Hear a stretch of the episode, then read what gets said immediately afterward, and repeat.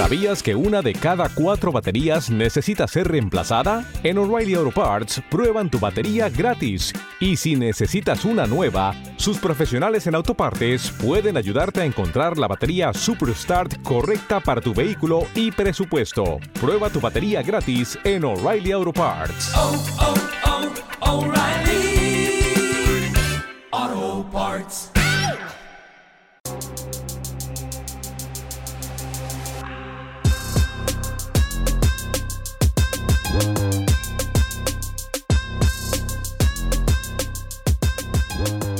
Hola, ¿qué tal? Bienvenidos de nuevo a este su podcast Qué chido, donde tenemos entrevistas y pláticas casuales, eh, en donde conversamos de distintos temas sobre experiencias, desafíos y aprendizajes. Hoy tenemos el gusto de contar con la presencia de Manuel Estrada, quien se desempeña como eh, comprador senior, prácticamente supervisor en el área de compras y proveedores de una comercializadora de tecnología. ¿Qué tal, Manu? ¿Cómo estás?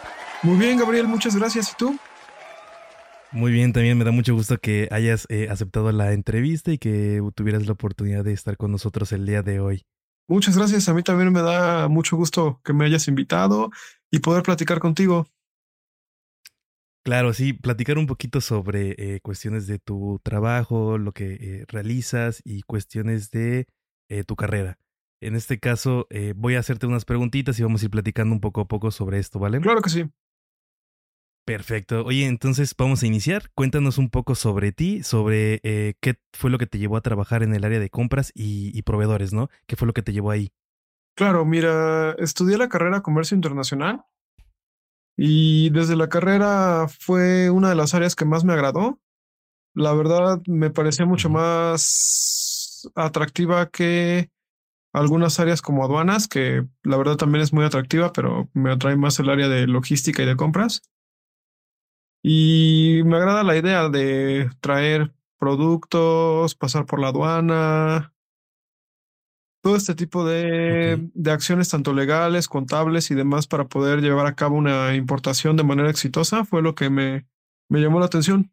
Ok, ¿y siempre eh, tuviste la curiosidad de estudiar o dedicarte a lo que te dedicas hoy en día?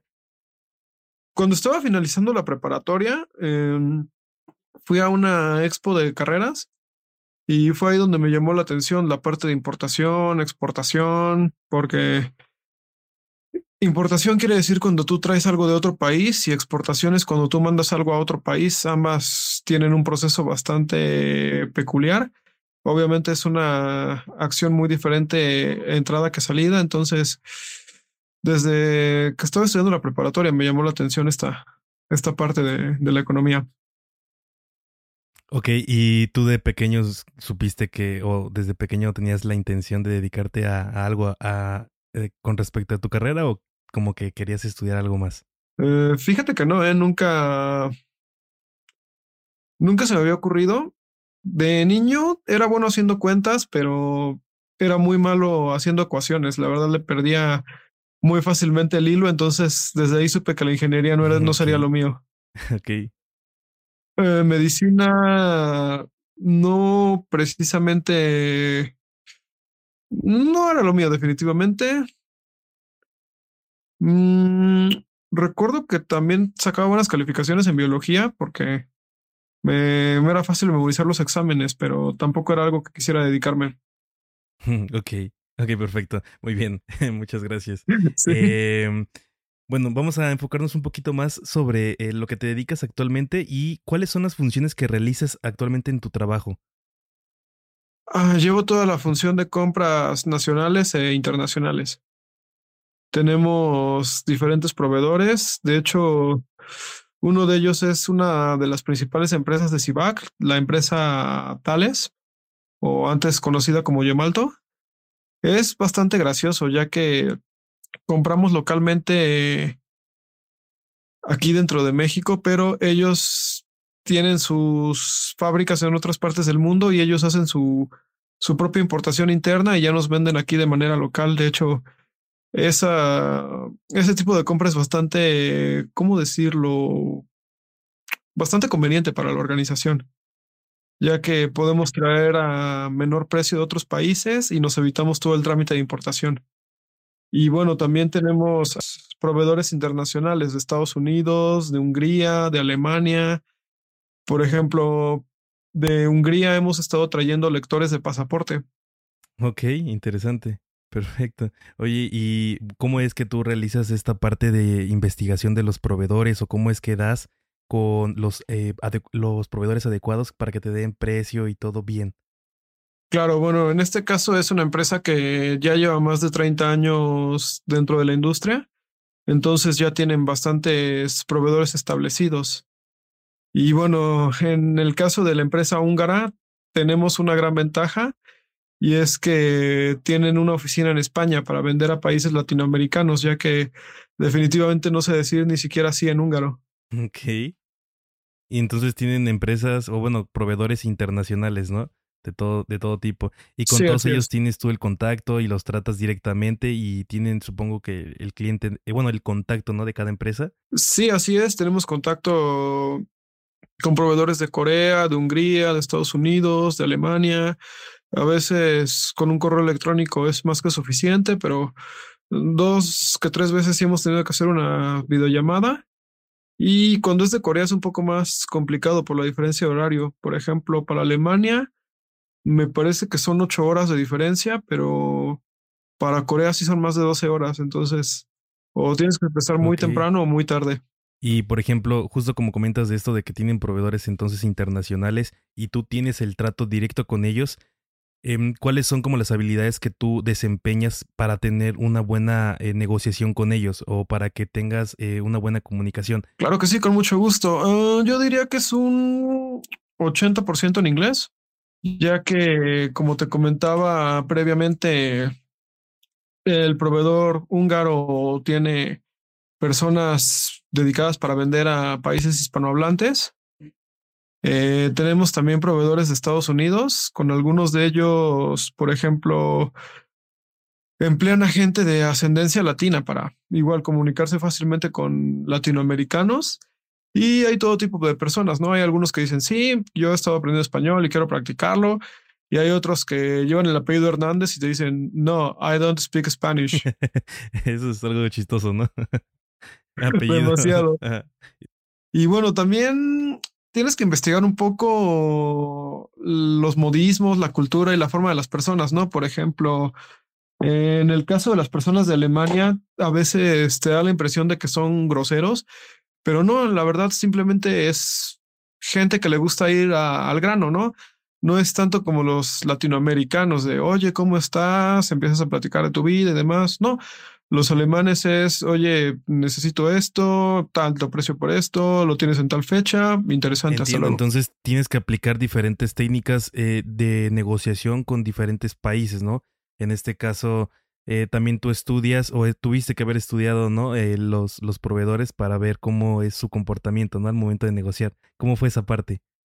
Mm, fíjate que no me tomó tanto tiempo porque digamos que la persona que estaba dejando el puesto me dio una pequeña inducción, me presentó, y ya me, me indicó, ¿no? Más o menos cómo eran las personas. Entonces esta parte sí fue un poco más sencilla. Digo, si yo hubiera hecho todo desde cero, sí hubiera sido más complicado. Ah, claro, sí. Bueno, ya tenías un, como un adelanto, ¿no? De, de más o menos cómo, cómo tratarlos. ¿Y cuánto tiempo tienes de experiencia en este eh, puesto de, de compras? Em, nacionales, tres años y medio, internacionales, apenas llevo medio año. Ah, ok, perfecto. Entonces estás apenas como iniciando en esta parte de expandirte, ¿no? De manera internacional. Y, Así y- es. y está cool porque así estás aprendiendo y bueno, y agarrando más experiencia, ¿no? En las negociaciones Sí. internacionales y nacionales. Y sobre esto, ¿cuáles son las principales diferencias que ves entre una negociación local, nacional, a una eh, internacional? Uf, la más importante y complicada definitivamente, el papeleo, la burocracia y el pago de impuestos.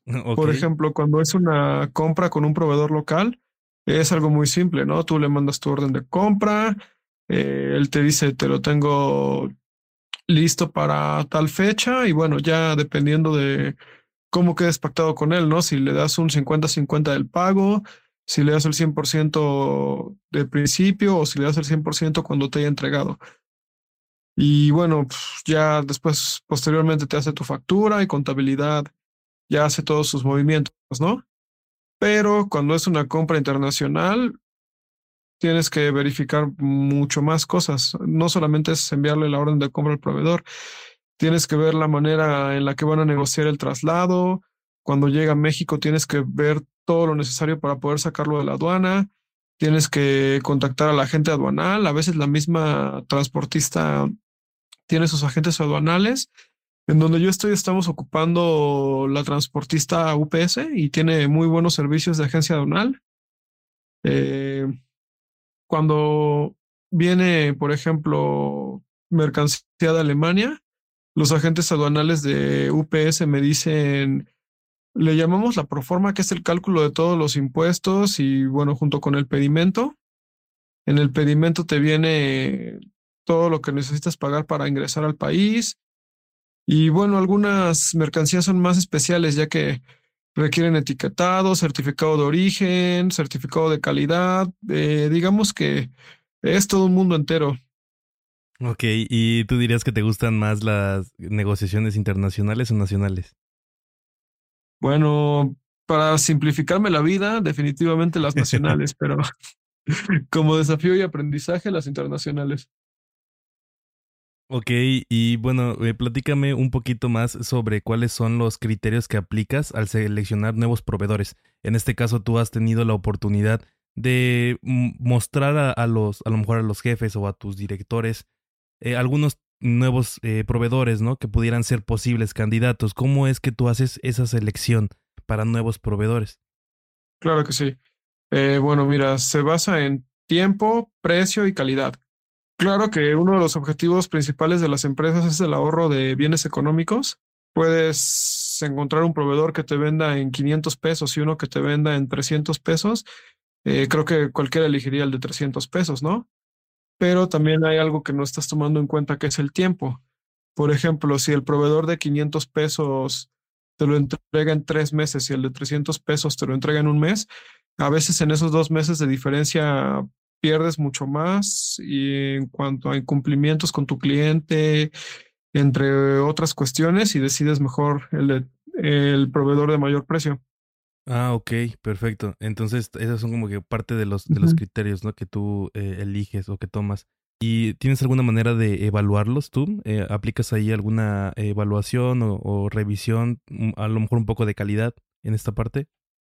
Es- directamente no. Tenemos un área de calidad, ellos hacen sus pruebas y me mandan el reporte. Mm, Si fue aprobado, me dicen sí, adelante. Eh, si hay alguna incidencia, me la comentan para que yo le comente al proveedor.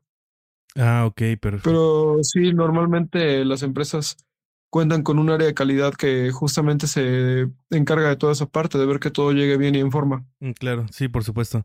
Y bueno, eh, en esta parte también me gustaría eh, preguntarte qué oportunidades de mejora o de innovación le ves al área de compras y proveedores. Oportunidades de mejora y de innovación. Ok. Una diferencia muy grande que he notado entre una pequeña empresa y una gran empresa es que una pequeña empresa utiliza todos sus registros en Excel, mientras que una empresa más grande utiliza un sistema RP, puede ser SAP, puede ser SAE.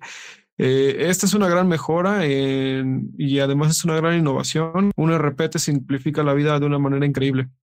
O sea que tú dirías que una de las mejoras que pudieran aplicar pe- empresas pequeñas de comercialización es la tecnología, invertir un Sí. poco más en, en tecnologías, en sistemas, ¿no? Que pueden facilitar toda esta, esta parte. Ok. Y sobre inventarios, tú tienes ahí como la revisión de también de, inventarios. Me platicabas antes de, empezar el podcast que también como que revisas inventarios. ¿Me pudieras platicar un poquito más a detalle sobre esta eh, función? Claro que sí, mira. eh, si un cliente, si un vendedor me dice, oye, eh, un cliente me está pidiendo 50 mil piezas, antes de yo comprarlas, tengo que verificar que se encuentren en el almacén. Ya que si el almacén tiene 80 mil piezas y yo pido 50 mil, va a haber un, sobreinventario. Y como tú sabes, eso es gasto para la empresa. Sí, claro, entiendo. Y bueno, em, sobre eh, esto también, me gustaría que nos platicaras eh, en sí, como cuáles son los aspectos que más te gustan de tu carrera, qué es lo que más te gusta. Me gusta mucho la importancia que tiene el área para la organización. Por ejemplo, para una empresa maquiladora, si el área de compras no compra los suministros, no hay materia prima para trabajar. Me gusta mucho el peso y la importancia que tiene dentro de la organización. Ok, pero en como de manera personal, ¿qué es lo que te gusta de ser comprador? La oportunidad que tienes de interacción, por ejemplo, no te cierras a solamente convivir con la gente de la oficina, sino que también tienes un mundo más amplio, vaya, al hablar con proveedores, eh, incluso algunos proveedores de repente te dicen, oye, mira, puedes venir a hacer una visita a planta para que conozcas mis instalaciones y mis productos. O por ejemplo, a veces van a verte proveedores para ofrecerte su línea. Eso es lo que me gusta mucho, que no, no se cierra solamente el círculo de la empresa. Ah, ok, perfecto. Em, y bueno, sin tal vez mencionar eh, nombres o algo por el estilo, pero ¿has tenido alguna experiencia o, o algún tipo de situación un poco complicada con proveedores? Eh, en el sentido de si tú tuviste algún eh, problemita o algo con, con algún proveedor y cómo lo resolviste. ¿Crees que nos puedes platicar un poquito sobre alguna situación así? Eh, sí, claro. Bueno, algunos proveedores son como niños chiquitos, tienes que llevarlos de la mano ok. porque les pides cotización, les pide, les envías orden de compra y no te contestan. Creo que cuando recientemente empezaba uno de mis mayores problemas fue confiarme, Ok. enviarle la orden de compra y nunca confirmar. Entonces, hasta que ya estaba cerca de la fecha de entrega, me di cuenta de que el proveedor ni siquiera sabía de la orden. Entonces, eh, siempre, siempre es importante Sí. confirmar, ¿no? Todas tus, tus compras. Sí, es muy importante. Ok. En este caso, ¿cómo lo solucionaste entonces? De plano tuve que buscar a otro que, lo tu- que tuviera los materiales en menor tiempo. Ok. Oye, y platícanos un poquito sobre qué es lo que menos te gusta de tu, eh, de tu trabajo, o de, bueno, de tu profesión más bien. Mm, que es muy fácil ser el blanco de las culpas. Para otras áreas no es muy fácil decir, ah, no lo he hecho porque compras no me ha traído, ellos no lo han traído, no me han dado precio. Son como Sí, que el blanco, ¿no? El chivo expiatorio de todas las áreas. Sí, exacto. Muy bien. Y, Exacto, eres el blanco de las culpas. Ajá, y sobre esto, ¿cómo es que eh, llegas a, a lidiar con todas estas críticas o pláticas de que no, no hacen ustedes la, la chamba o que si no es por ustedes no, no se puede hacer lo demás? ¿Cómo es que lidias con esto? Claro, bueno, siempre tienes que tener una evidencia de todo lo que estás haciendo. Eh, ¿a qué me refiero con evidencia? Por ejemplo, si ellos te dicen, compras no me lo ha traído. Ajá, no te lo he traído, pero tú me pediste tu solicitud a destiempo o, por ejemplo, hay escasez de este material y de hecho ahorita lo podemos ver simplemente con las dos frentes de guerra que hay en el mundo, en Medio Oriente y en Rusia. Ha habido escasez de algunos productos. Ok, y sobre la escasez en este caso, ¿cómo, cómo se enfrenta la empresa y ustedes contra este tipo de situaciones? Ok, bueno, una de las tácticas más comunes es buscar productos sustitutos, eh, enseñarle a tu cliente las fichas técnicas y ver si te, y se te acepta. Ok, y sobre los proveedores, ¿los obtienes em, por eh, recomendación o tú haces tu propia investigación? Ambas, investigación y recomendación. Sí. Oye, ¿nos pudieras platicar un poquito más detalles sobre qué es lo que hace una comercializadora de tecnología? Eh, sí, claro, participa en diferentes licitaciones, tanto privadas como públicas. Por ejemplo, eh, en el caso de públicas, puede licitar para venta de softwares, para venta de puertas giratorias, incluso en el caso de los aeropuertos, para la comercialización de lectores de pasaportes, eh, detectores de metales, puertas eléctricas, de todo tipo. Ah, ok, perfecto, muy bien. Entonces, eh, prácticamente es eh, de muchos, eh, bueno, el, el ámbito de tecnología ah, ah, de ustedes, de la empresa, abarca mucho, ¿no? Sí, es un hábito muy, muy, es un, uno muy grande. Y bueno, oye, platícanos un poquito sobre, sobre los riesgos. ¿Cómo es que manejas tú los riesgos al momento de, de realizar compras en las empresas? Uf, es una muy buena pregunta. hay muchas cosas que tienes que estar, eh, que tienes que estar al tanto, ¿no? Que tienes que poner mucha atención. Por ejemplo, en el caso de las divisas, cuando tienes que poner mucha atención qué divisa te está cobrando el proveedor. Por ejemplo, también tienes que prestar mucha atención si el proveedor te está cotizando con IVA o sin IVA. Tienes que tener mucha atención al cuidado de los recursos de la empresa, ya que el comprador prácticamente es la de las primeras personas en cuidar esos recursos. Ok, y bueno, ¿cuáles serían entonces como que las habilidades de eh, para la medición de riesgos? Em, supongo que realizas algún tipo de proceso para identificar las cosas que puedan salir mal o, o ten- o tienes algún tipo de plan ya establecido. Sí, sí, tenemos algunos planes ya establecidos para la medición de riesgos, ¿no? Por ejemplo, uno de ellos es trabajar bajo un presupuesto que tienes que, que adaptar. Eh, se hace un presupuesto de proyecto cuando trabajas bajo un proyecto y ese presupuesto es lo máximo que tienes para el gasto. Ese es uno de los medidores más comunes. perfecto, muy bien. Oye, ¿y qué es lo que te haría buscar un nuevo proveedor? Eh, bueno, uno puede ser que uno de mis proveedores me quede mal, que haya incrementado sus precios, que deje de producir algún producto.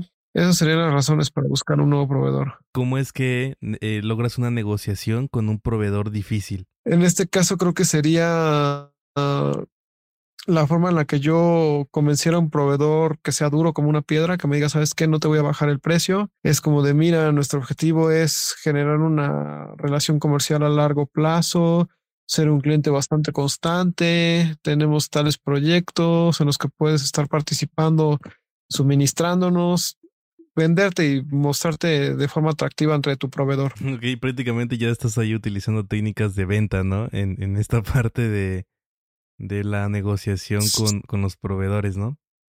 Los proveedores, exacto. Suena gracioso, pero sí. Entonces esto se podría decir que es en todo también. Aquí en, en las compras también, ¿no? Realizas como que la venta de tu empresa para que, para que un proveedor quiera, ¿no?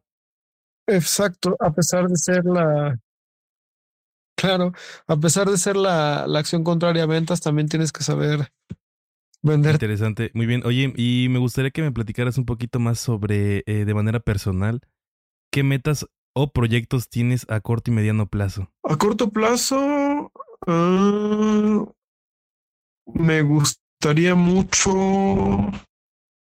Mm, buena pregunta. A corto plazo, creo que me gustaría seguir creciendo, seguir aprendiendo y seguir obteniendo experiencia. Mediano plazo, mm, me gustaría hacer una maestría, ya sea aquí en México o en el extranjero. Ok, y sobre compras, o sea, enfocándote todavía a esta área para crecer más en, en esta profesión. Sí, definitivamente. Por ejemplo, una maestría en logística y cadena de suministro que p- compras es parte de esa área. Y bueno, platícanos un poquito sobre qué consejo le darías a alguien que quiere eh, dedicarse a la, a la comercialización o prácticamente el comercio internacional. Alguien que estudie lo mismo que, que estudiaste. ¿Qué, qué recomendaciones le darías? ¿Qué recomendaciones le daría? Uno, definitivamente, al menos inglés sí tiene que hablar. Ok. Inglés indispensable. Dos, sí, ese sí es indispensable. Dos, tiene que estar completamente disponible a todas horas. ok. Y bueno, eh, eso es fundamental, ¿eh? ya que tarde o temprano va a tener una videollamada, una llamada con algún proveedor al otro lado del mundo y por la diferencia de horarios, es algo que nunca para el comercio internacional. Claro, sí. Y bueno, supongo que si te vas a dedicar a comercio internacional, también eh, ya debes de tener en mente el inglés mínimo, ¿no? Sí, efectivamente. Vale, perfecto, muy bien. Entonces, en este caso, eh, para ir eh, finalizando eh, el día de hoy, Manu, nuestra plática, como de forma de cierre, ¿nos pudieras dar tus conclusiones sobre, eh, sobre la carrera y la profesión de compras? Claro, eh, es una profesión con bastante perseverancia. Es una profesión que tienes que estar dispuesto a aguantar bastante estrés. Y definitivamente es una gran experiencia donde aprendes demasiado. Ok, perfecto. Muy bien. Bueno, eh, Manuel, ha sido un placer conversar contigo el día de hoy y conocer más sobre tu trabajo y, bueno, de tu sector. Eh, te agradezco mucho eh, tu tiempo y por compartir con nosotros un poco de tus conocimientos y tus experiencias. Eh, esperamos que hayas disfrutado de esta entrevista como, no, como yo, ¿no? La, la disfruté y estuvo, estuvo interesante todo lo que nos platicaste. Em, Muchas gracias también. Disfruté bastante la entrevista. Me da mucho gusto, eh, Manu. Y pues bueno, a todos nuestros oyentes les invitamos a seguirnos y darle la campanita de notificación para estar atentos a nuestro próximo podcast. Cuídense, hasta pronto.